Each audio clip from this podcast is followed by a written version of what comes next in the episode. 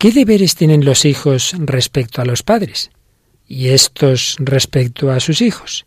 Hoy seguimos hablando del cuarto mandamiento. ¿Nos acompañas?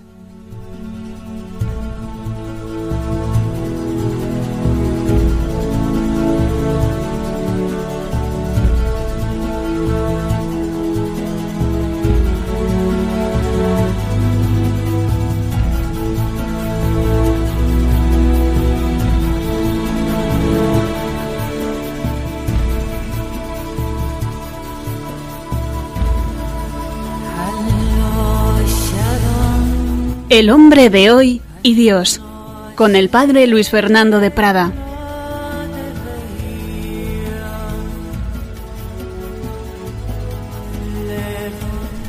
Un cordial saludo, querida familia de Radio María, en este programa que estamos dedicando a la familia, a comentar esas relaciones padres-hijos. También en la Iglesia y en Radio María somos una familia y hoy avanzamos en este caminar del hombre de hoy y Dios en nuestro programa 112.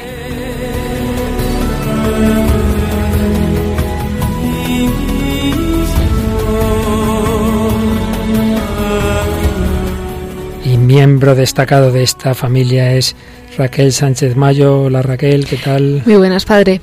Bueno, Raquel, seguimos caminando en esta etapa que estamos del programa dedicada a los mandamientos, dedicada a cómo sacar lo mejor de nosotros mismos y hoy cómo sacar lo mejor de nosotros mismos como padres, hijos, miembros de una familia. Hemos tenido bastantes mensajes al respecto, ¿verdad? Sí, hemos tenido muchos mensajes y bueno, pues os damos gracias a todos, a todos los que nos habéis compartido vuestras experiencias a través de, del email, que habéis sido varios, y sobre todo los numerosos me gustas y comentarios en Facebook.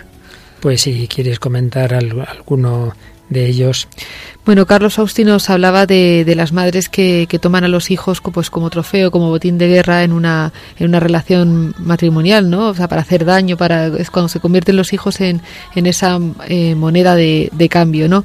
Y, y, bueno, pues así pues de muchos muchos comentarios sobre sí, este tema. También había uno, ahora mismo lo leí, pero ahora mismo no lo tengo aquí a la vista, de alguien que decía, yo la verdad es que no me sentí querido por los padres, pero luego he tenido una esposa estupenda que me ha dado varios hijos, nietos. Bueno, pues también tenemos que pensar que lo que el Señor permite, pues luego Él siempre sabe darnos una oportunidad de recuperar lo que no ha sido en la familia, no olvidemos que está la familia de la Iglesia y que a fin de cuentas los padres son, como los sacerdotes, son instrumentos limitados de un amor seguro y firme, que es el de Dios nuestro Señor, que a fin de cuentas es el que importa conocer.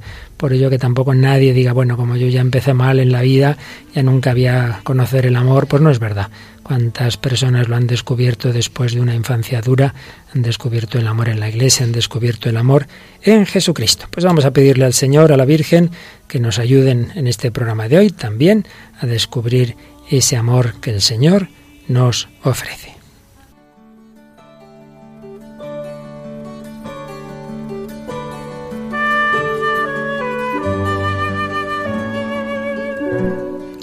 Era el 16 de mayo de 2004. Le quedaban pocos meses de vida a Juan Pablo II y presidió una canonización muy especial. Muy pocas veces, quizá ninguna, una canonización había tenido esta particularidad, que asistían a la misma el esposo y los hijos de la mujer elevada a los altares, una madre de familia italiana que prefirió morir antes que consentir una operación que hubiera supuesto la muerte de su cuarta hija. Gianna Beretta Molla es ya un nombre para la historia. Juan Pablo II la canonizaba ese 16 de mayo y cuando leyó la fórmula que declaraba esa santidad de Gianna, un anciano en silla de ruedas se desvanecía, víctima de la emoción. Era su marido Pietro, que contaba con 92 años. Se recuperó enseguida para volverse a emocionar y llenarse de lágrimas cuando el Santo Padre leía en la homilía la frase de una carta que él le había recibido de su entonces novia hacía medio siglo. El amor es el sentimiento más bello que el Señor ha puesto en el espíritu de los hombres. Con esa frase, Juan Pablo II trazaba en su homilía el perfil de la nueva santa, que fue sencilla, pero particularmente significativa mensajera del amor divino. Gianna Beretta Mola entendió ese amor divino y lo vivió como lo hizo Jesucristo, hasta el extremo.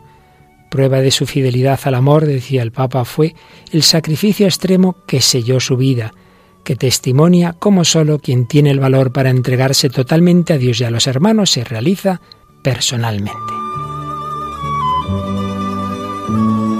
La historia es ya conocida, pero siempre nos enseña. Cuando estaba embarazada de su cuarto hijo, los médicos le detectaron un temor que de no operarse amenazaba su propia vida.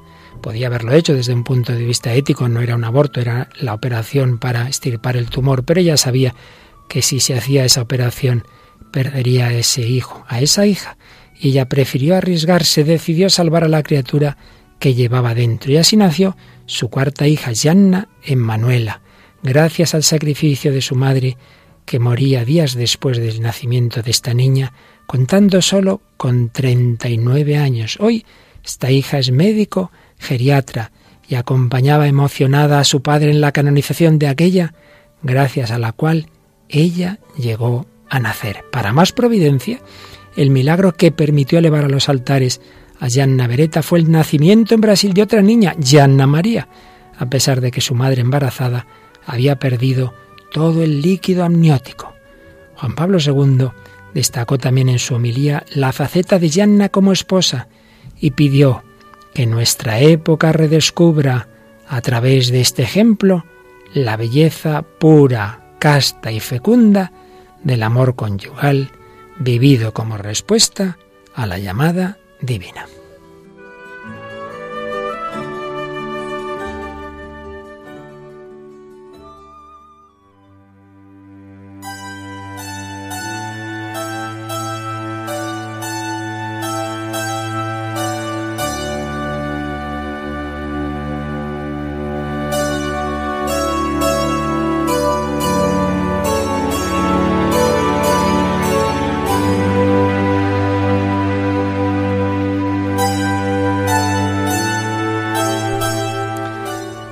Bueno, Raquel, un caso conocido que ya hemos citado en alguna ocasión, pero que siempre nos hace pensar mucho, ¿verdad? Sí, además eh, yo conocí a una amiga que tuvo un problema similar y se encomendó muchísimo a Santa Llana Beretta y pues gracias a Dios nació el niño y ella está sana. Así que una santa para tenerte en cuenta a todas las madres que se encomienden a ella. Sin duda, y además fíjate que muchas veces está esa idea de los santos como gente rara, gente distinta de nosotros, de otra pasta, y no, se cuenta en la vida de esta mujer que era una mujer italiana, joven, amante de la montaña, de la ópera, sociable, extrovertida, décima de una numerosa familia, estudió medicina en Milán y Pavía y luego pasó a ejercer su profesión en un ambulatorio junto a uno de sus hermanos, pues como tantas otras personas. Ella había escrito, ¿qué es la vocación? Es un don de Dios, viene de Dios. Nuestra preocupación no debe ser otra que la de conocer la voluntad de Dios, lo que Dios quiera, sin forzar las cosas cuando Dios quiera, como Dios quiera. Pues cada uno de nosotros estamos en unas circunstancias concretas, en una vocación concreta, familiar, sacerdotal, cada uno donde Dios nos ha llamado, y ahí aceptar la voluntad de Dios. Quizá la sonrisa fue el secreto de Yanna. Lo destacan sus amigas y todos los que la trataron, que tenía una alegría contagiosa, expansiva, y a pesar de sus múltiples ocupaciones siempre parecía serena y sonriente, presentándose de vez en cuando a visitar a sus amigas a tomar un cafecito. Una santidad muy ordinaria. Hay una foto además, que es que las fotos de Yana Beretta son graciosísimas. Tiene una que está en una mesa como de camping dando de comer a los niños, o sea, es, una gozada de santa ver las, las fotos. Las, o sea, te habla de una santidad a la que todos estamos llamados y que nos, nos sale muy cercana, o sea, nos sabe muy a, algo que podemos hacer. Sí, sí, no pues un monje que se subió a una columna y estuvo ahí no sé cuántos meses, ¿verdad? Que historias del desierto, que por supuesto hay caminos de santidad que todos tenemos, no faltaría más que apreciar y valorar, pero que no son para todos. Mientras que el de esta madre de familia, para aquella persona que ha sido llamada a esa vocación, pues es un ejemplo cercano y accesible que cuando llegó el momento, pues supo dar la vida, como en otros programas contábamos, que Tomás Moro no tenía especial interés de que lo mataran, pero cuando llegó también el momento de tener que escoger, pues escogió la fidelidad a Cristo y a la Iglesia. Es posible cumplir este plan de Dios sobre la familia, esta doctrina de la Iglesia no son teorías irrealizables. Hay muchísimas personas que las intentan vivir y algunas que las han vivido heroicamente y que incluso han sido canonizadas como Jan Navarrete. Volvemos a recordar que al tratar aquí en el hombre de Dios de la familia ahora desde el punto de vista del cuarto mandamiento, relaciones padres-hijos, siempre hay que partir del sentido del matrimonio, del sentido de la familia que expusimos con detalle en los programas que dedicamos al sacramento del matrimonio. Nos han preguntado alguno cuándo fueron esos programas para podérselos bajar del podcast o poderlos pedir. Fueron cinco programas que se emitieron en torno a julio, julio de 2013.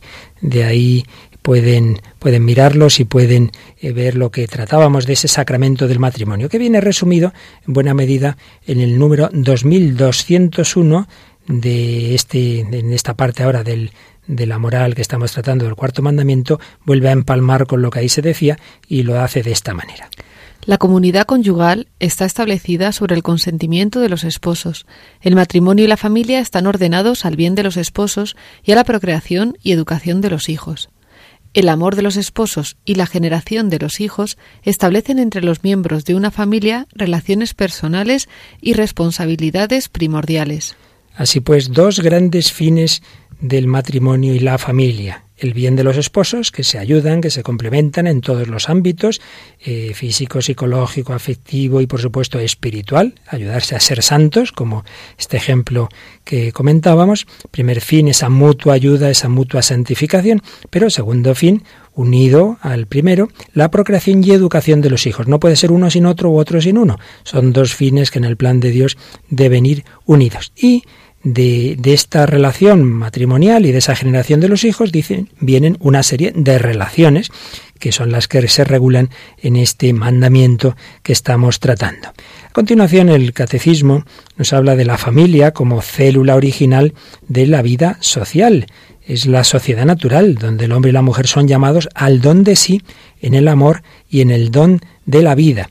La importancia de la autoridad, de la estabilidad eh, de, la vida de relación en el seno de la familia como fundamentos de lo que luego se va a vivir en toda la sociedad, fundamentos de la libertad, de la seguridad, de la fraternidad. Es ahí en la familia, es la comunidad en la que desde pequeños se puede aprender esos valores morales, comenzar a honrar a Dios, usar bien de la libertad. En definitiva, es la mejor escuela de iniciación a la vida en sociedad.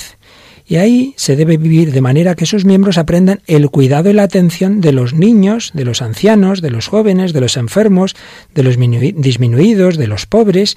Son también es verdad que muchas veces hay familias que en un momento dado no pueden hacer esa atención y entonces ya sí que corresponde a la sociedad proveer subsidiariamente esas necesidades. Pero en principio es el ámbito donde debemos cuidarnos unos a otros y es tan importante aprender ahí a lo que luego va a ser posible vivir en la sociedad. Pero Raquel, no nos olvidamos de que en este programa siempre tenemos esa mirada a lo que nos viene de la sociedad, esa mirada a lo que viene del cine, a lo que viene de la música, y hoy nos has traído un par de películas de los que vamos a escuchar algunos fragmentos.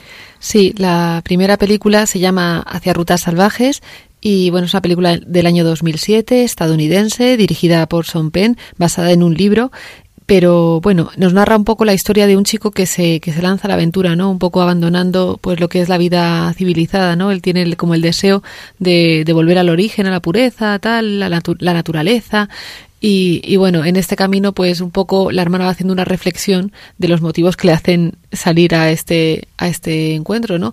Y uno de ellos es que él descubre que, pues como que ha vivido una mentira. Eh, unos familiares le cuentan, eh, pues, que su padre pues había tenido una mujer antes, que tiene un hermano que no sabe nada de él, entonces pues como que en el fondo siente que su vida ha sido construida en una mentira, ¿no? Al descubrir este pasado de sus padres que él desconocía. Y bueno, vamos a escucharlo mejor para que nos lo, lo oigamos de primera mano. Cuando Chris terminó el bachillerato, se compró el Datsun de segunda mano y atravesó el país. Pasó fuera casi todo el verano.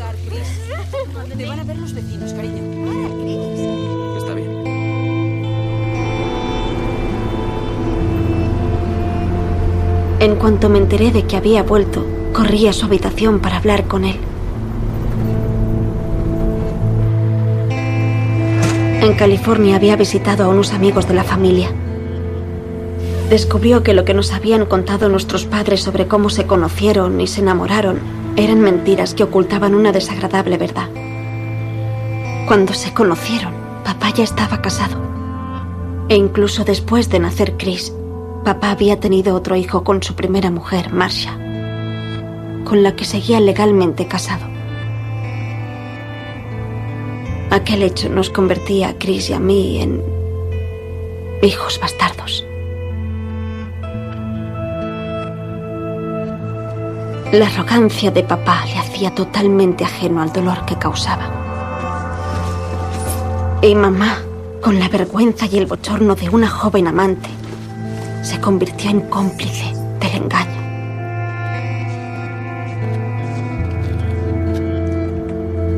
La fragilidad del cristal no implica debilidad, sino calidad. Mis padres sabían que un cristal debía tratarse con delicadeza para que no se rompiera. Pero en lo que respectaba a mi hermano, parecía que no les importara que su hermético proceder provocara tal devastación que llegara a herirles. Su matrimonio fraudulento y que nuestro padre negara la existencia de su otro hijo supusieron para Chris el asesinato de su realidad cotidiana. Sintió que su vida daba un giro, como un río que de pronto invirtiera la dirección de su corriente y fluyera cuesta arriba.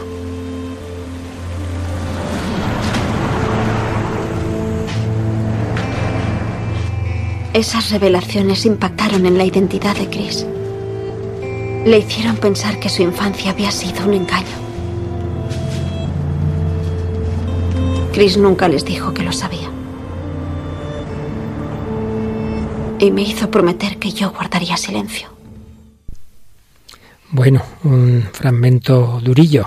Sí, y yo creo que, que, vamos, que expone de una manera como muy, muy real, muy concreta, muy, muy explicativa, ¿no? Lo, lo que es el dolor, ¿no? de, de de encontrar, o sea, de ese ejemplo que, tú, que uno espera de los padres, ¿no? De ese, y pues de encontrar pues, que está basado en una mentira, o que muchas veces eh, vivimos nuestra vida, yo, yo creo que a todos los niveles, ¿no? En cualquier vocación, pues un poco egoístamente, ¿no? Y sin embargo, pues, pues la vocación de los padres tiene como una proyección mucho más, mucho más, más grande, ¿no? Y como también con la entrada del divorcio, con todo esto, pues ha sido un, un mal, eh, un mal moral para la persona propia y luego pues para los hijos, evidentemente, ¿no? Cuántas familias cuánta gente he conocido, bueno, me estoy acordando de, de, una, de un amigo ya lejano que, que descubre en un momento de su vida que, que, son hermanos, tienen sus hermanos y que son de diferente padre y cómo se quedan todos y la ruptura que supuso en ellos y todo esto, ¿no?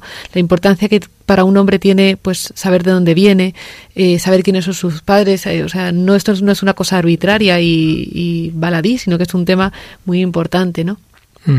Pero creo que también nos traes una canción que también tiene su historia complicadilla detrás, ¿no, Raquel? Sí, es una canción de, de Pearl Jam, del cantante Eddie Vedder, que, bueno, pues enlazando con el mismo tema, ¿no? Es un chico que pues es criado por unos padres y de repente un día pues su madre le confiesa que, que su verdadero padre acaba de morir y que el que él pensaba, bueno, el padre biológico se acaba de morir y que el que con el que vivía su padrastro, ¿no? Y ya no es tanto eh, como la búsqueda del cariño y tal, que en eso no, no cuenta el, el, cantante, lo que como sería, ¿no? Pero sí que es verdad que la búsqueda de la verdad, ¿no? De la verdad de uno mismo y de la, y de la verdad de, de tus padres. Pues escuchamos esta canción, Alive, ¿no? Alive. De Pearl, Jam, o como se diga.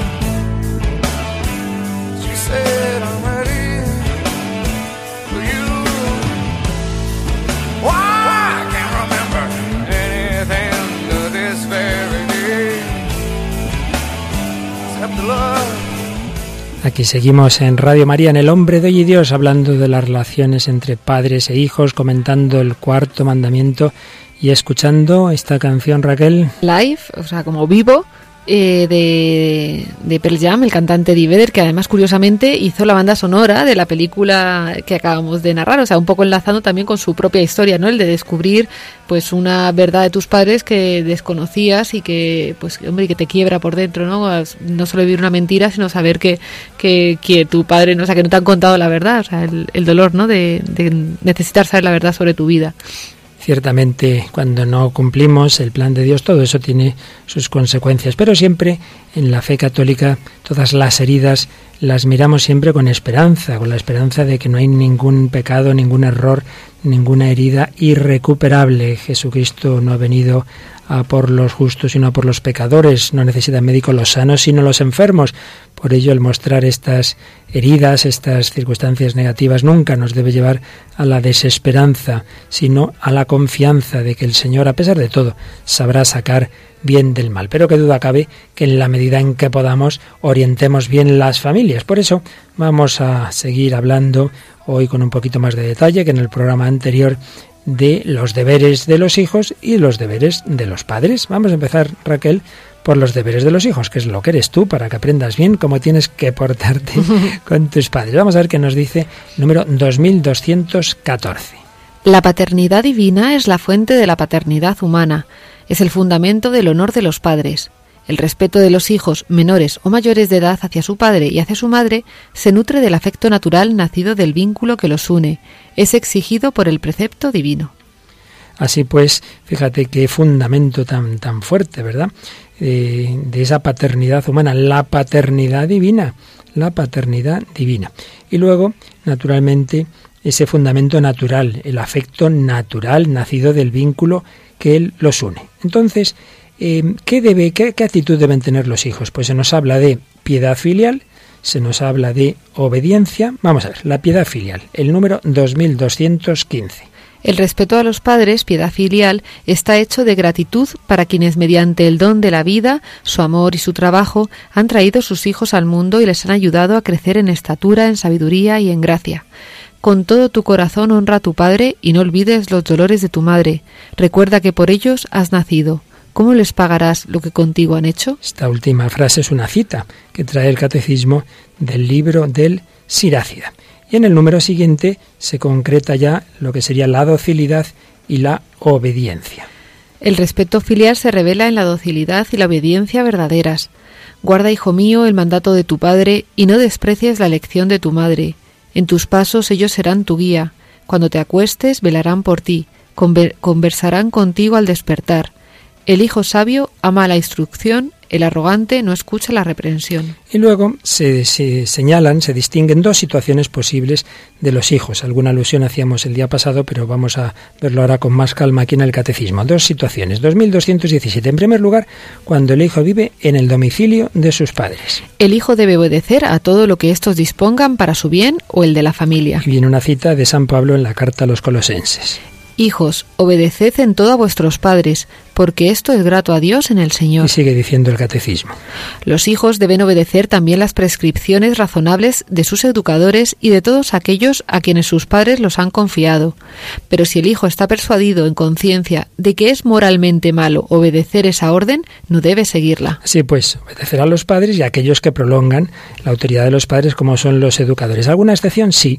Cuando ese hijo ya va teniendo una conciencia y resultara que en un caso dado le mandaran algo moralmente malo, que sería un pecado, claro, evidentemente ahí ya no representan a Dios, ahí se han salido de esa autoridad. Esto vale para los padres, vale para los profesores, vale para las autoridades civiles, porque en ese caso se aplica lo que decía San Pedro, hay que obedecer a Dios antes que a los hombres.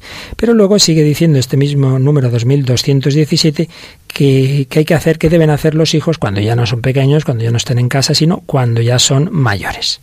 Cuando sean mayores, los hijos deben seguir respetando a sus padres, deben prever sus deseos, solicitar dócilmente sus consejos y aceptar sus amonestaciones justificadas. La obediencia a los padres cesa con la emancipación de los hijos, pero no el respeto que permanece para siempre. Este, en efecto, tiene su raíz en el temor de Dios, uno de los dones del Espíritu Santo. Sí, pues es una situación distinta, evidentemente. Ya no están en su casa, ya son mayores de edad, entonces ya no existe esa obligación de obediencia, pero sí la de respeto. Nos escribía también, recuerdo ahora, un comunicante que decía, bueno, pero también acuérdense que la importancia del vínculo con el esposo y que en caso de, conflicto es antes el esposo que los padres cuando uno ya se ha casado y es verdad que causan tantos aspectos matices, ¿verdad? Que es muy importante ese respeto a los padres, pero también es muy importante decir con la persona con la que te has casado eh, es un vínculo muy muy fundamental y a veces por desgracia puede ocurrir que los padres quieran entrometerse demasiado y pueden hacer daño a ese matrimonio y es cierto que ahí evidentemente uno tiene que recordar que ante todo es esposo. Leí además un artículo hace poco que hablaban de esto, de que el, apego demasiado de uno de los cónyuges, así la dependencia excesiva de uno de los cónyuges a, su madre o a su padre es motivo de nulidad. No, lo, no sé si ahora te estoy mirando porque era un artículo que leí. Sí, bueno, así ha sido una noticia que ha salido por ahí de que ha habido un caso concreto en Italia, creo, en que sí que un tribunal ha visto que una persona tenía alta dependencia que lo ha dado como motivo de nulidad. Ahí se sobreentiende, no me conozco el caso en detalle, pero estoy convencido de que lo que se quiere decir es lo siguiente. Una de las causas de nulidad es que una persona no tiene la suficiente madurez.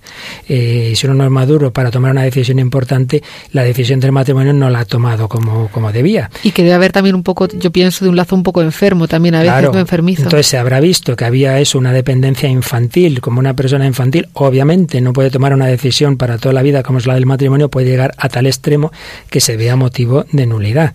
Pero ojo, ¿eh? no hay que entender, como se mete mucho tu madre en el matrimonio, esto quiere decir que ya hay motivo de nulidad. No es eso, no es eso. es el caso en que indica esa dependencia una inmadurez tal que esa persona no tenía capacidad para esa decisión del matrimonio, que no es lo mismo.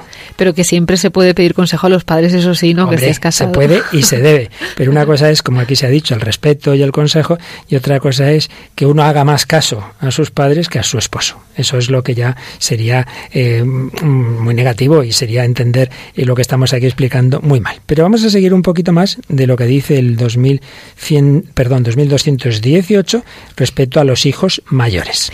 El cuarto mandamiento recuerda a los hijos mayores de edad sus responsabilidades para con los padres. En cuanto puedan, deben prestarles ayuda material y moral en los años de vejez y durante los tiempos de enfermedad, de soledad de abatimiento. Así pues, esto es muy importante hoy día que tantas personas mayores hay y que por desgracia, sobre todo cuando llegan las vacaciones, siempre leemos historias de estas de ancianos que han dejado por ahí tirados, que los poco menos que como al perro lo han llevado a la perrera, poco menos que lo han dejado ahí a ese a ese padre, pues ahí en cualquier sitio recordar esta obligación. A ti de pequeñito te lavaron, te aguantaron, te llevaron al médico una y otra vez y ahora no quieres hacerlo tú con tus padres, con los abuelos. Esa ayuda material y moral en los años duros de la vejez y en los tiempos de enfermedad, soledad o abatimiento. Tú estabas triste y venía tu madre a animarte, pues piensa también ahora en hacer lo mismo. Y ya que hablamos de eso, Raquel, también nos traías un corte de cine que si el anterior era un poquito eh, tristillo, este tiene un fondo eh, más bonito, ¿verdad? Sí, es, es, un corte de la película Algo en Común del año 2004, estadounidense, dirigida y también actúa Zach Braff, que es eh, Natalie Portman, también está, que es muy conocida. Y bueno, eh, narra pues la historia de un chico que, que se acaba de, de, morir su madre y bueno, el pobre pues estaba ahí un poco perdido porque le habían, su padre era psiquiatra, le habían estado pastillas durante toda su vida, entonces de repente pues decide dejar las pastillas y empieza como a colocar su vida, a ordenar, a aprender a amar, ¿no? Todo esto lo que es un poco el paso a la vida adulta y en uno de estos momentos pues está recordando a su madre y pues y recuerda tiene un recuerdo muy bonito no sobre sobre lo que es el amor. Pues vamos a escuchar ese recuerdo en la película Garden State algo en común eh, sobre el amor de la madre. Es curioso este este collar me ha traído uno de esos recuerdos que a veces me vienen de mi madre. Un día, de pequeño, estaba llorando por no sé qué y Y ella me mecía, me mecía sin parar y recuerdo que miraba estas bolitas, iban como flotando de un lado para otro y... A mí se me caían los mocos, no podía dejar de llorar. Y me ofreció su manga y me dijo que me limpiara la nariz.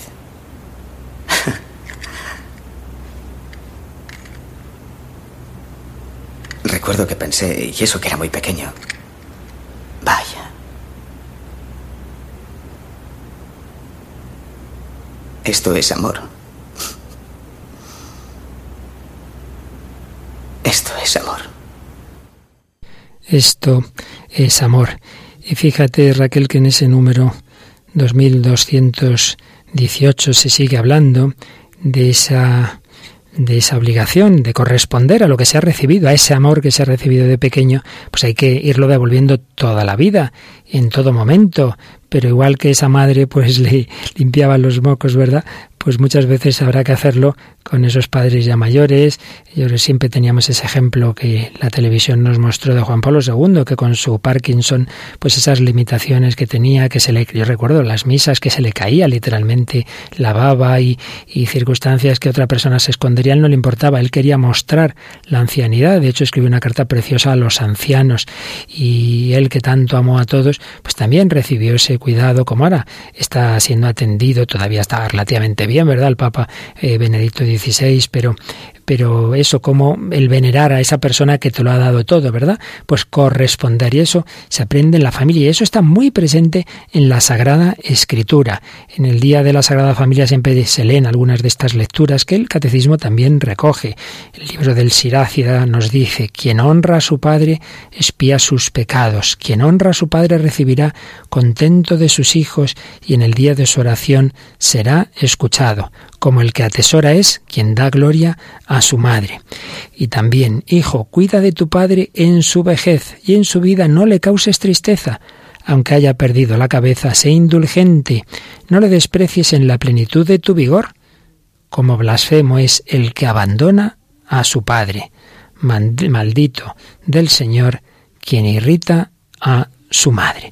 Así pues, Creo que hemos insistido bastante en este aspecto, esta importancia de corresponder a ese amor recibido o incluso al amor no siempre recibido, pues en todas estas otras situaciones que hoy también estamos haciendo alusión. Pero no hay que olvidar que por lo menos nos han transmitido esa vida que nos permite llegar, si nosotros no lo impedimos, al cielo, nos permite llegar al Señor, nos permite eh, tener una vida eterna y por ello, como decía Santo Tomás, ese don de la vida que nos han transmitido siempre será un motivo suficiente para que a pesar de que luego en otras cosas no lo hayan hecho todo lo que deberían de bien, pues que tengamos esa obligación de correspondencia. Pero vamos a ver qué más para terminar ya este apartado de deberes de los hijos que más nos dice el catecismo, el número 2219. El respeto filial favorece la armonía de toda la vida familiar. Atañe también a las relaciones entre hermanos y hermanas. El respeto a los padres irradia en todo el ambiente familiar. Corona de los ancianos son los hijos de los hijos. Soportaos unos a otros en la caridad, en toda humildad, dulzura y paciencia. Estas dos últimas frases son también de la escritura, de los proverbios. Corona de los ancianos son los hijos de los hijos, o sea, los nietos, y luego de San Pablo a los efesios. Y finalmente se nos recuerda que esa gratitud que el hijo debe hacia los padres y a los abuelos, etcétera, eh, debe ser también una gratitud para todos aquellos de los que hemos recibido los diversos dones y, por supuesto, los dones espirituales, los dones de la fe, número 2220. Los cristianos están obligados a una especial gratitud para con aquellos de quienes recibieron el don de la fe, la gracia del bautismo y la vida en la Iglesia. Puede tratarse de los padres, de otros miembros de la familia, de los abuelos, de los pastores, los catequistas, otros maestros o amigos. Y viene una frase de San Pablo, la segunda carta de San Pablo, a Timoteo.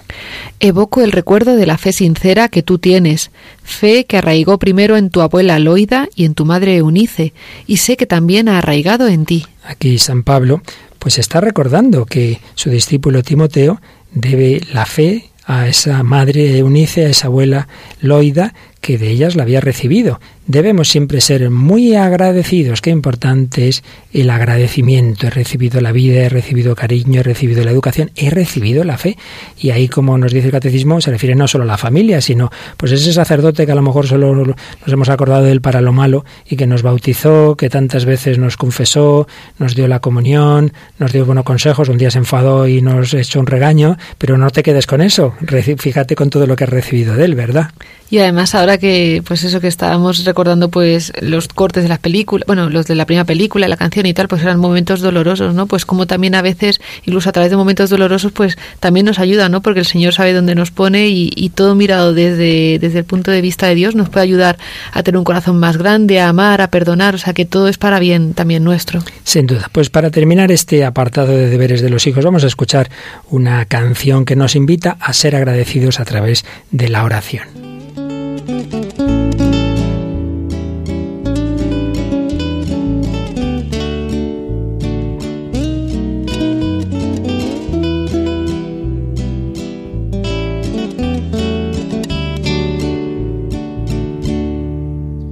Detengámonos al menos un instante a orar por nuestros padres, por habernos amado y deseado, por habernos dado la vida.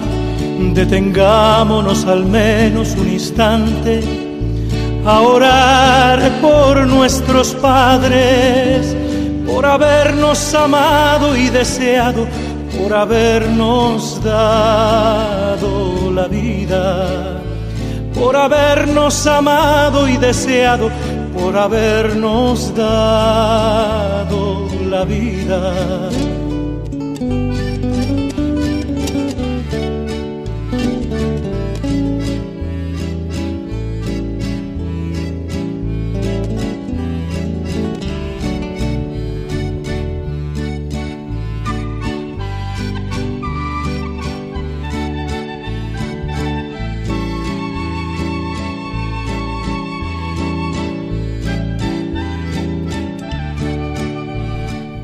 Oremos por los padres, oremos por los abuelos. En el encuentro del Santo Padre Francisco con las familias del mundo, cuando ya concluía el año de la fe, el 26 de octubre de 2013, decía el Papa a las familias, ¿ustedes escuchan a los abuelos? ¿Abren su corazón a la memoria que nos transmiten los abuelos? Los abuelos son la sabiduría de la familia, la sabiduría de un pueblo. Y un pueblo que no escucha a los abuelos es un pueblo que muere. María y José son la familia santificada por la presencia de Jesús, que es el cumplimiento de todas las promesas. Toda familia forma parte de la historia de un pueblo y no podría existir sin las generaciones precedentes. Y por eso hoy tenemos aquí a los abuelos y a los niños. Los niños aprenden de los abuelos de la generación precedente. Amado y deseado por habernos dado la vida, por habernos amado y deseado, por habernos dado la vida. Deberes de los hijos, pero deberes también de los padres. Ya recordábamos el día pasado que los hijos no son una propiedad de los padres, son un don de Dios y los padres tienen obligaciones hacia ellos, es darles la vida y todo lo que implica de cuidado de su salud, pero no solo eso, 2221. La fecundidad del amor conyugal no se reduce a la sola procreación de los hijos, sino que debe extenderse también a su educación moral y a su formación espiritual. El papel de los padres en la educación tiene tanto peso que cuando falta difícilmente puede suplirse. El derecho y el deber de la educación son para los padres primordiales y inalienables. Es decir, la procreación se prolonga en la educación, porque claro, los hombres no somos animalitos, ya tienes el animalito, le das de comer y ya está, pues no, hay que alimentar esa alma, hay que alimentar esa voluntad, ese entendimiento, la educación. Y como decíamos antes, el número Ultra Capicúa 2222 dice lo siguiente. Los padres deben mirar a sus hijos como a hijos de Dios y respetarlos como a personas humanas. Han de educar a sus hijos en el cumplimiento de la ley de Dios, mostrándose ellos mismos obedientes a la voluntad del Padre del cielo. Que hay varias ideas muy importantes, ¿eh? muy importantes. Los hijos no son propiedad tuya, sino hijos de Dios. Hay que respetarlos, no solo que deben respetar los hijos a los padres, los padres a los hijos, porque son personas humanas, son hijos de Dios. Y luego otra cosa muy importante, no pueden exigir ellos obediencia si los padres no obedecen al Padre del cielo. Bueno, esto valdría lo mismo para toda autoridad. Usted porque me manda si usted no obedece a la autoridad suprema, que es Dios. Pues esto es fundamental. Realmente toda autoridad, el que manda es el primero que sabe obedecer, o debe ser así, el primero que sabe oír a Dios, porque el que manda lo que está haciendo es ayudar al otro a encontrar la voluntad de Dios y a obedecer a Dios. Por tanto, debe ser el primero en obedecer. Luego el catecismo, pues naturalmente va a insistir en que los padres son los primeros responsables de la educación de sus hijos y por ello los que tienen el derecho de que la sociedad les ayude y la escuela es prolongación de esa función, pero que ellos son los responsables. Y nos explica algo sobre la educación este número 2223 testimonian esta responsabilidad ante todo por la creación de un hogar, donde la ternura, el perdón, el respeto, la fidelidad y el servicio desinteresado son norma. El hogar es un lugar apropiado para la educación de las virtudes. Esta requiere el aprendizaje de la abnegación, de un sano juicio, del dominio de sí, condiciones de toda libertad verdadera. Los padres han de enseñar a los hijos a subordinar las dimensiones materiales e instintivas a las interiores y espirituales. Es una grave responsabilidad para los padres dar buenos ejemplos a sus hijos. Sabiendo reconocer ante sus hijos sus propios defectos, se hacen más aptos para guiarlos y corregirlos. Bueno, un montón de consejos, ¿eh? Sí, no sé si alguien está apuntando, pero... Pero que muy buenos. Pues por supuesto que la importancia de partir siempre de la ternura, del perdón, del respeto. Luego, que lo primero que hay que... A veces pensamos, oímos educación y pensamos en aprender historia y matemáticas y no sé cuántas cosas más. No, no, antes que eso también eso, pero antes que eso, aprender virtudes, aprender la educación de las virtudes, más que valores, que hoy se usa mucho, el término más cristiano, más clásico son las virtudes, que nos muestran a Jesucristo, la Virgen y los santos, tener modelos, por eso la importancia de vidas de santos y de verdaderos modelos. Y fíjate, se nos ha hablado de la abnegación, no dejarse llevar de lo que uno le apetece, sino saber renunciar, del dominio de sí, uno no puede ser libre si se deja llevar de lo que le apetece. Lo que, la frase que más veces repiten los adolescentes, y mucho me temo que nuestra sociedad adolescente es hasta los 90, ¿verdad? No, no, porque no me apetece, no lo hago porque no me apetece, porque no me da la gana, hijo. Pues entonces eres esclavo de tu gana, vaya libertad la tuya, ¿verdad? Claro, sí, sí. Eh, ahí no hay libertad que valga. Así pues, la educación de las virtudes. Y por supuesto, no solo educación de virtudes a ese nivel humano, sino que los padres cristianos tienen otro deber en su educación, número 2225. Por la gracia del sacramento del matrimonio, los padres han recibido la responsabilidad y el privilegio de evangelizar a sus hijos. Desde su primera edad deberán iniciarlos en los misterios de la fe de los que ellos son para sus hijos los primeros anunciadores de la fe. Desde su más tierna infancia deben asociarlos a la vida de la Iglesia. La forma de vida en la familia puede alimentar las disposiciones afectivas que durante la vida entera serán auténticos preámbulos y apoyos de una fe viva. Así pues, esa obligación tan fundamental, tan clave de sembrar esas primeras semillas, esas primeras semillas de la fe, como se nos dice, desde la más tierna infancia. Pero antes de que se nos vaya el tiempo, Raquel, creo que traías un testimonio, un ejemplo eh, muy bonito también de esas relaciones padres-hijos. Sí, pues es una historia que cuenta el, ahora eh, eh, Monseñor Víctor Galeone, de obispo de San Agustín, Florida, y bueno, cuenta que antes de ser obispo, pues decidió irse a, las misiones y se, se, lo contó a su madre, su madre se puso a llorar y él pensaba de la emoción, pero no, le, le contó pues la historia de cómo vino, cómo vino él al mundo, ¿no? Cuenta que, que ellos eran inmigrantes y, y bueno, pues era una época pues de crisis de tal en Estados Unidos. Y bueno, el caso es que se queda embarazada del tercer hijo de, de este monseñor. Y, y nada, pues va la trabajadora social porque estaba preocupada y tal, y la trabajadora social le dice que, que, bueno, que, no pasa nada, que no se preocupe, que ya puede hacer que vuelva pues a tener el periodo, ¿no? Entonces, claro, ya enseguida se dio cuenta que lo que querían hacer es que era, era, abortar. Entonces, me hace mucha gracia porque ya desde entonces ya lo camuflaban, ¿no? Como para, para engañar. Entonces le dijo, le dijo que no. Y dijo, moriría yo primero. Y entonces, bueno, la trabajadora le empezó a hacer chantaje, le dijo que, que bueno, que que tener otro hijo pues sería estaría mal porque su, su marido pues no tiene dinero, no puede mantenerles, es una irresponsabilidad, pero ella dijo que no, la madre dijo que no. Y bueno, ante que la negativa de esta de esta madre, pues les empezó a decir que les iba a retirar las ayudas del gobierno, que eran pues creo que nada, creo que alguna bolsa de, de, comida, de alimento cada dos semanas y un poco de carbón para el invierno. Y nada, cuando llegó a casa la madre de este, de este monseñor, pues le, le dijo a su marido lo que pasaba, ¿no?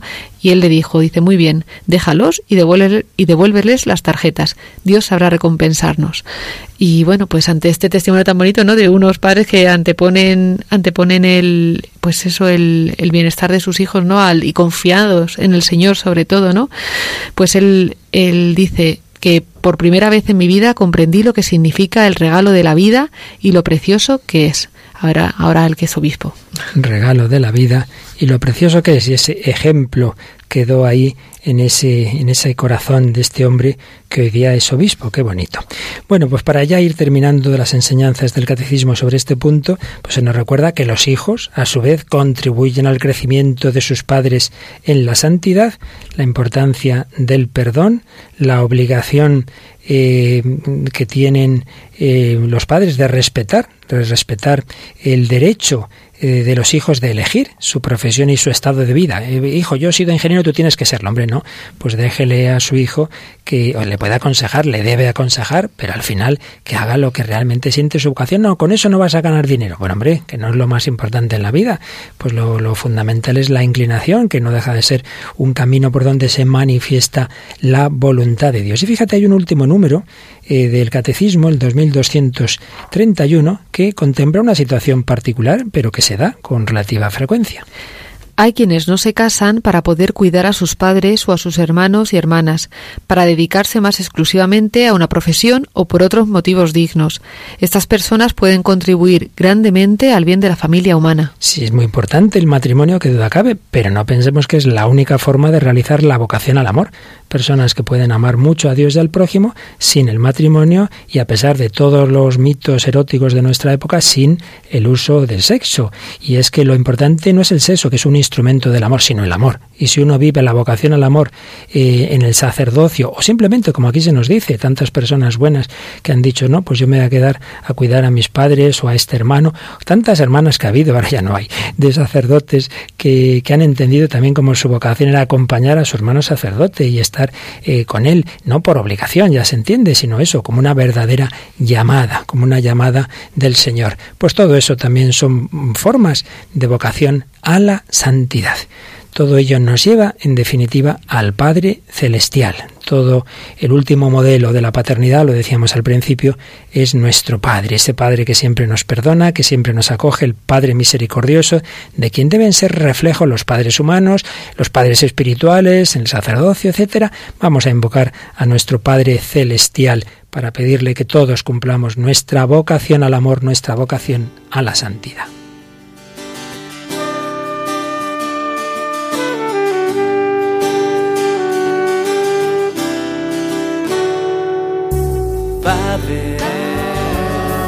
Vuelvo hoy por aquel perdón de Padre. Tu misericordia sé que es infinita y vuelvo a ti a pesar de mis temores, de todos mis errores. Padre, a tu lado quiero estar siempre, mi Padre caminar contigo siempre de la mano y sentir que no... Un sacerdote francés pudo contar este testimonio de su infancia. En mi casa, nada de piedad ruidosa y solemne, solo cada día la oración de la noche en común, pero es algo que recordaré mientras viva. yo iba aprendiendo que hace falta hablar con Dios despacio, seria y delicadamente. Es curioso cómo me acuerdo de la postura de mi padre, él que por sus trabajos en el campo o por el acarreo de madera siempre estaba cansado, que no se avergonzaba de manifestarlo al volver a casa. Después de cenar, se arrodillaba, los codos sobre la silla, la frente entre sus manos, sin mirar a sus hijos, sin un movimiento, sin toser. Y yo pensaba, mi padre, que es tan valiente, que manda en casa y que también entiende a los dos bueyes grandes, que es insensible ante la mala suerte y no se inmuta ante el alcalde, los ricos y los malos, ahora se hace un niño pequeño ante Dios. ¿Cómo cambia para hablar con Dios? Dios debe ser muy grande para que mi padre se arrodille ante él y muy bueno para que se ponga a hablarle sin mudarse de ropa. Y vosotros, mis hermanos,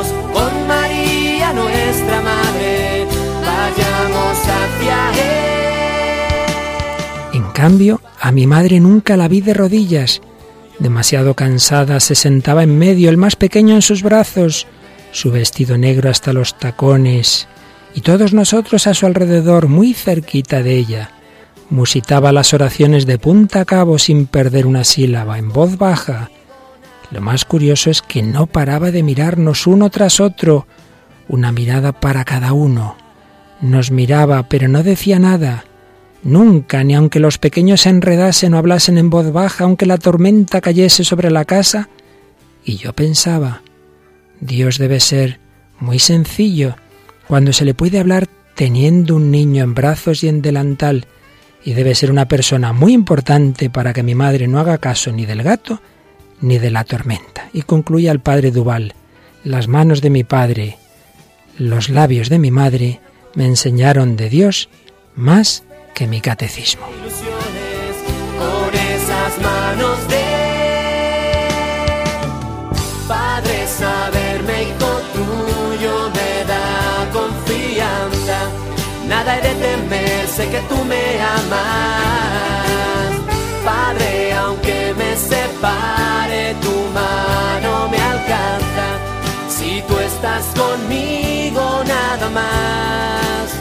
Padre, saberme hijo tuyo me da confianza.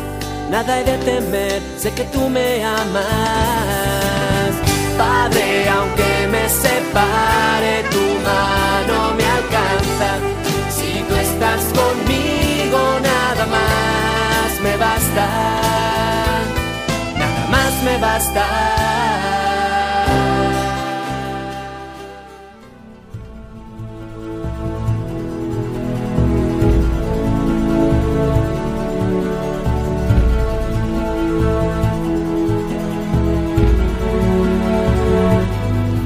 Bueno, y como siempre se nos ha ido volando con los padres, los hijos, los hermanos, los abuelos, eh, la madre que tiene al niño en brazos, pero algo hemos aprendido, ¿verdad Raquel? Hombre, y una de las claves, además es que lo estaba, según lo estabas hablando, estaba pensando que el Papa Francisco ha hecho varias veces hincapié ¿no? en el tema de la dulzura, y lo pensaba, digo, es verdad que importante, digo, si fuéramos amables y dulces, el esposo con la esposa, la madre con los hijos, digo, es que es la clave de todo, ¿no? De, para las relaciones humanas, ¿no? El tener esos sentimientos ¿no? del corazón de Jesús. El cariño, la misericordia, no es guardarlo ahí tan en el fondo que dices, sí, sí, te debo querer, ¿verdad? Pero hijo, que se te note un poco, que se te note, algún día di algo, mira, sonríe, da un beso. Y sobre todo, pues cuando nos hacemos mayores y muchas veces a mí me pasa, ¿no? Que descubres pues fallos en tus padres y tal, pues es un, también un, privilegio y un don poder perdonar, amar y te aprendamos, perdonando a tus padres y queriéndoles más, al final te estás perdonando a ti mismo, ¿no? Que... Y ya sabéis esas tres palabras clave que el Papa Francisco repite mucho, que que recuerdo un sacerdote que también siempre las dice en todas las bodas que él celebra. Por favor, gracias y perdón. El Papa dice permiso en argentino. Permiso. decimos más por favor. Por favor, no pidas las cosas mandando. Por favor, gracias. Acostúmbrate a agradecer todo. Y perdón, porque todos nos equivocamos y hay que saber perdonar y pedir perdón. Por favor. Gracias y perdón. Por favor, Raquel, eres tan amable de recordar el correo. Por supuesto.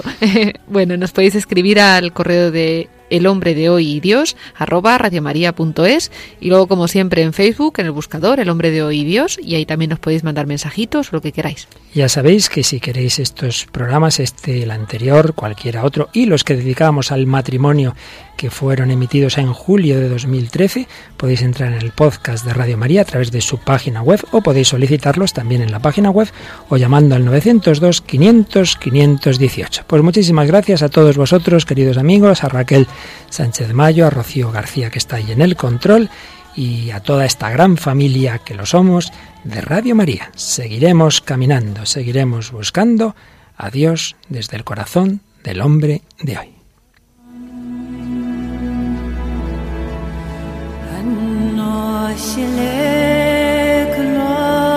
Así concluye El hombre de hoy y Dios, un programa dirigido en Radio María por el Padre Luis Fernando de Prada.